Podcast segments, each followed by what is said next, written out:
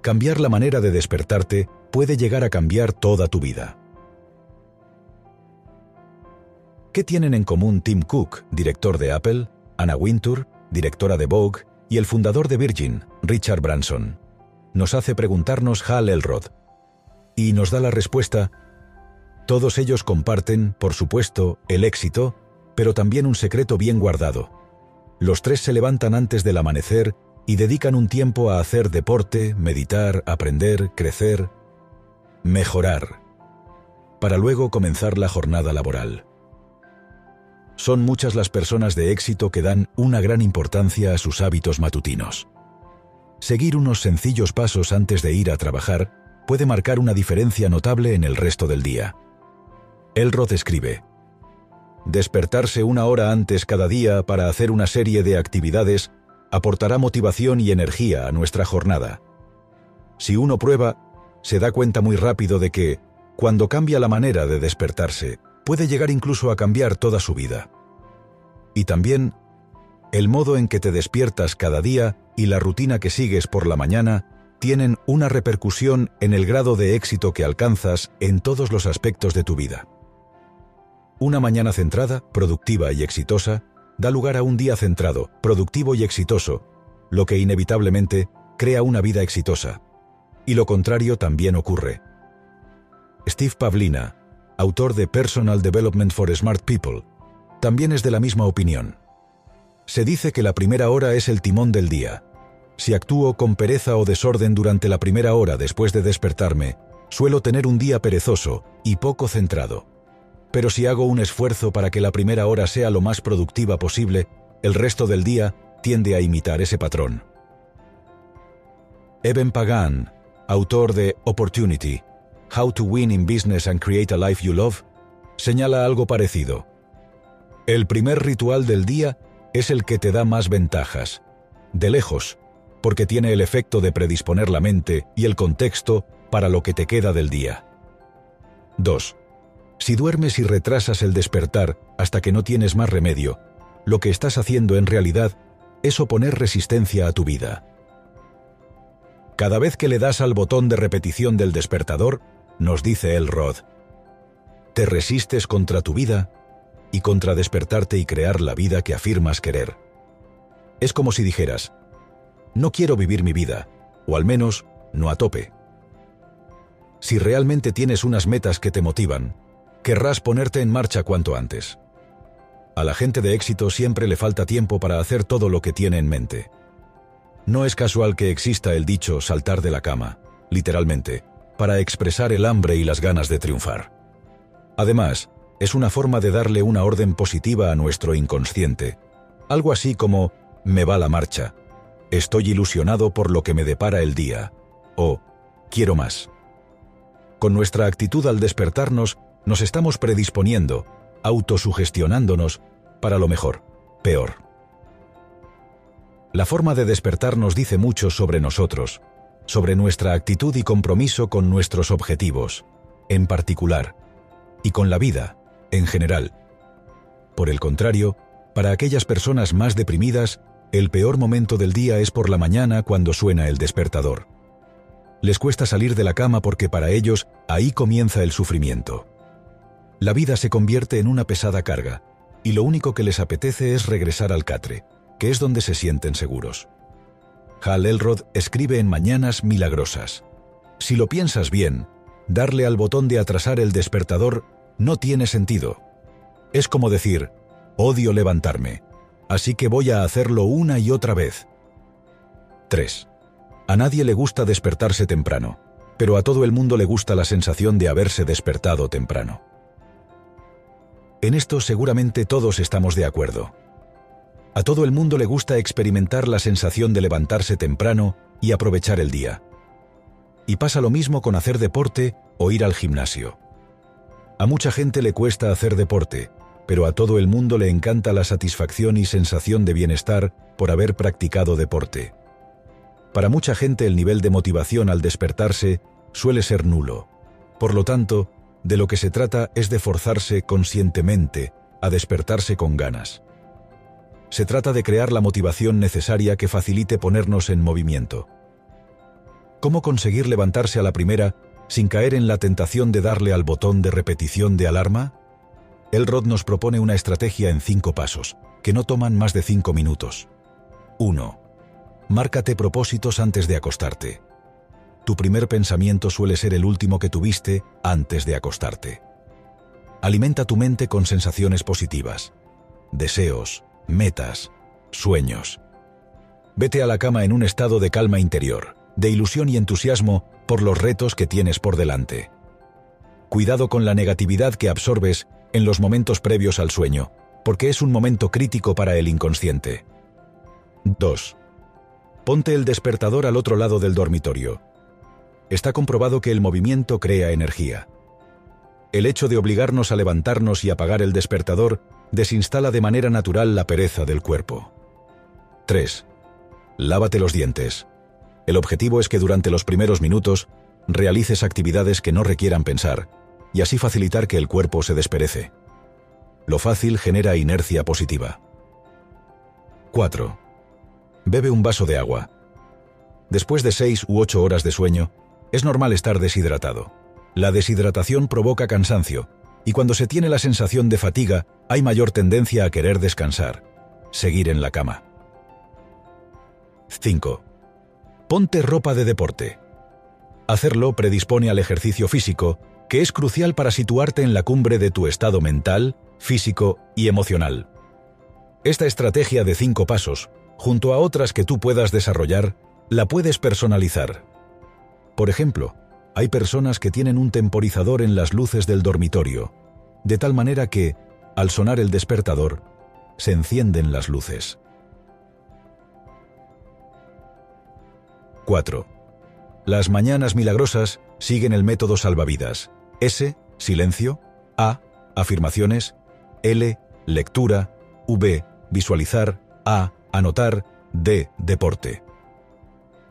De manera más explícita, 1. Silencio. Decía Alejandro Dumas que, para toda clase de males hay dos remedios, el tiempo y el silencio. El silencio nos permite conectar con nuestra esencia. El ruido nos distrae y hace poner la atención fuera de nosotros. 2. Afirmaciones. La repetición de órdenes a nuestro inconsciente como forma de grabar, afianzar y recordar aquello que más deseamos. 3. Lectura.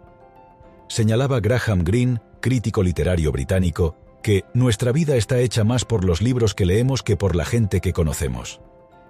La lectura nunca puede hacer daño a nadie, solo traer beneficios. 4. Visualizar. Hábito común entre los deportistas profesionales. Visualizar. Sintiendo es dar forma al futuro. 5. Anotar. Escribir acerca de nuestras metas, próximas acciones, lecciones aprendidas o agradecimientos ayuda a ser más conscientes de todo ello, reforzarlo e interiorizarlo. 6. Deporte. El movimiento genera energía y emoción. Nos recuerda Anthony Robbins. El ejercicio físico te hace sentir bien, y sentirte bien te lleva a obrar con más lucidez en reuniones, negociaciones, análisis de datos, concentración de tareas o cualquier otra cosa. La rutina de ejercicio físico por la mañana es muy común entre personas de éxito por este motivo. 5. S. Silencio. 5 minutos. Algunas de las mejores mentes de la historia han utilizado el silencio con propósito para trascender sus limitaciones y crear resultados extraordinarios. El silencio con propósito hace referencia a estar en silencio con una meta estimulante en nuestra mente. El silencio siempre es curativo y nos predispone a un estado de calma interior muy beneficioso para abordar el día desde todos los puntos de vista. Intelectual, emocional, físico y relacional. Gandhi afirmaba, En la actitud de silencio, el alma encuentra el camino en una luz más clara, y lo que es difícil y engañoso se resuelve en su claridad. El periodo de silencio puede adoptar diversas formas, como meditar, rezar, reflexionar, respirar hondo o agradecer. En cualquier caso, todas ellas buscan alcanzar un estado de quietud que nos hace más fértiles.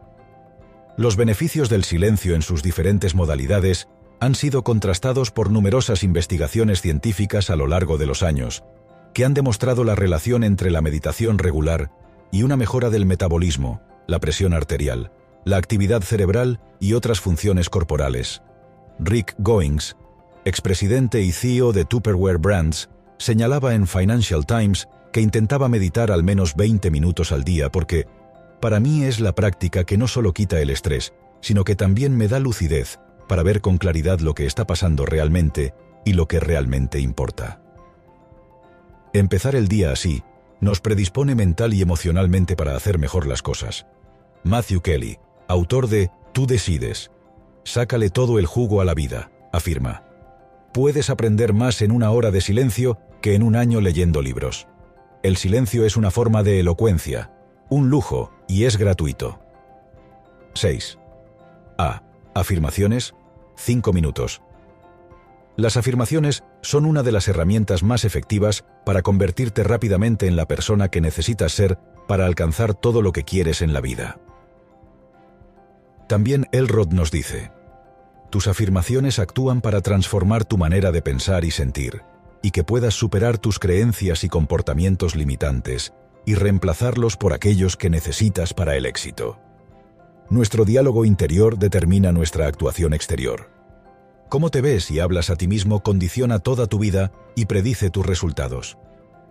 Por tanto, es recomendable provocar deliberadamente ciertos estados mentales para saturar, autosugestionar nuestro inconsciente con aquello que más deseamos. El inconsciente funciona por el principio de autosugestión a través de la repetición. No distingue entre ficción o realidad, simplemente acepta como certeza aquello que la mente consciente le indica reiteradamente. Cuanto más se repitan las afirmaciones, y con mayor intensidad emocional, con mayor eficacia las asumirá el inconsciente. Son muchas las personalidades famosas que han manifestado cómo la práctica de las afirmaciones les ha cambiado la vida. Un caso muy conocido es el del actor Jim Carrey, intérprete de películas como La Máscara, 1994, o Mentiroso Compulsivo, 1997. Cierta vez, hablando de su éxito, explicaba, Siempre he creído en la magia. Cuando todavía no hacía nada en esta ciudad, Los Ángeles, California, subía todas las noches a Mulholland Drive. Me sentaba allí y miraba la ciudad, extendía los brazos y decía, Todos quieren trabajar conmigo. Soy un actor excelente. Tengo toda clase de ofertas para trabajar en magníficas películas. Repetía simplemente estas frases una y otra vez, convenciéndome literalmente de que me esperaban un par de películas.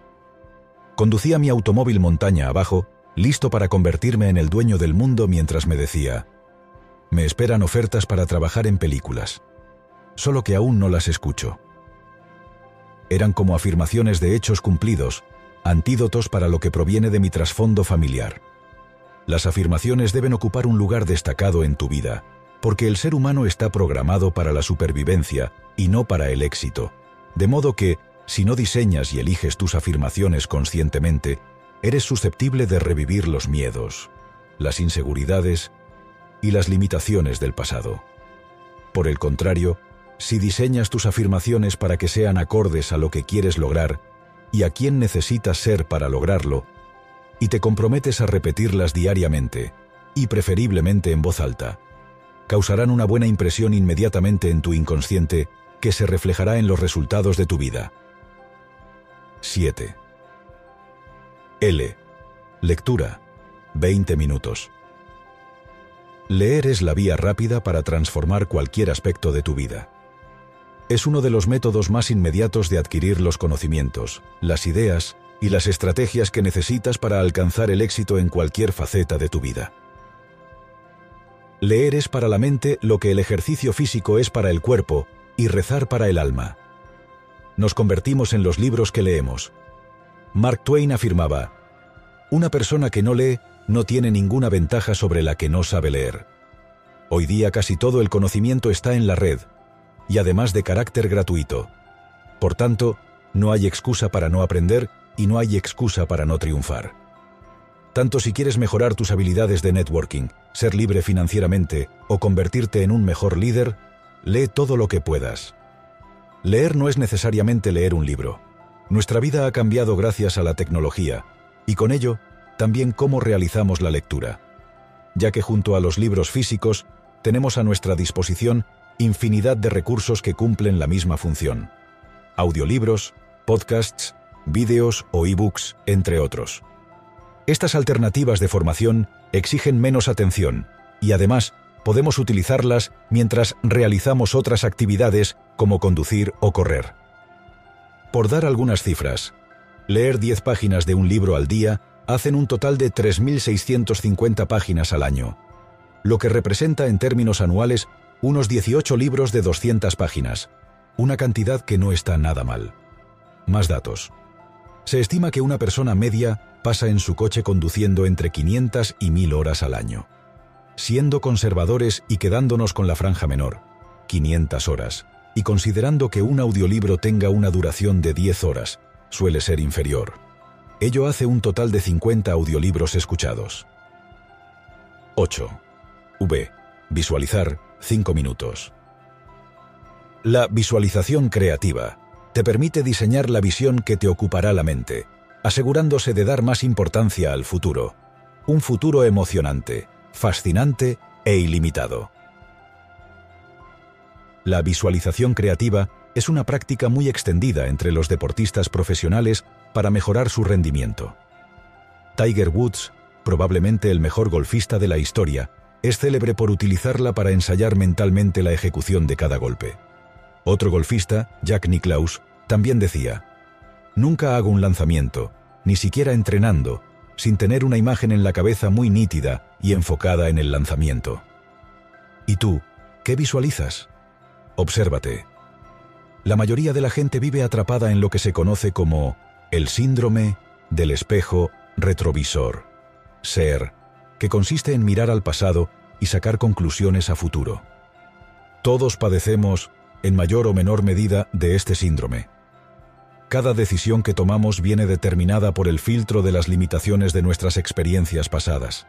Sin embargo, tu pasado no tiene por qué ser tu futuro, a menos que tú así lo aceptes. Tenemos el poder para decidir conscientemente qué pensamos. Ahí nadie puede interferir. La capacidad para dirigir conscientemente tu mente hacia aquello que más deseas y quieres ser es crítica para tu éxito porque se desencadenan una serie de procesos internos, biológicos, químicos, emocionales, que facilitan su materialización. Así lo explica Elrod. Cuando visualizas lo que quieres, remueves las emociones que te animan y empujan hacia tu visión. Cuanto más nítido veas lo que quieres y más intensamente te permitas experimentarlo, más real será tu percepción de alcanzarlo.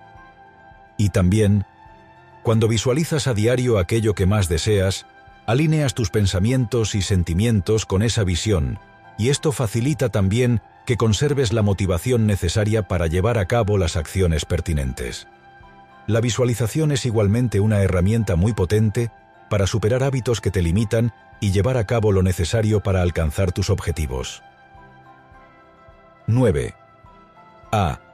Anotar 5 minutos. Al sacar los pensamientos de la cabeza y ponerlos por escrito, adquieres valiosas percepciones que de otra forma no verías. Poner las cosas por escrito aporta claridad y hace que cobren fuerza e importancia. No es casual que muchos contratos exijan la forma escrita frente a la oral. Es una forma de dar relevancia al acto. Siempre se ha dicho que las palabras se las lleva el viento, o que el peor de los papeles resiste a la mejor de las memorias.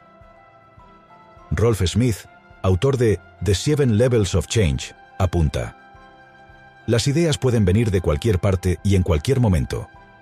El problema de hacer notas mentales es que la tinta se desvanece muy rápidamente. El ejercicio de escribir es muy saludable para todo. 1. Metas. Sobre aquello que queremos ser, hacer y tener. Las metas inspiran ilusión y nos dan fuerza. 2. Gratitud. Llevar un diario de gratitud te hará sentirte mejor. Como veremos más adelante, la gratitud es una práctica deliberada para aumentar nuestra felicidad. 3. Notas.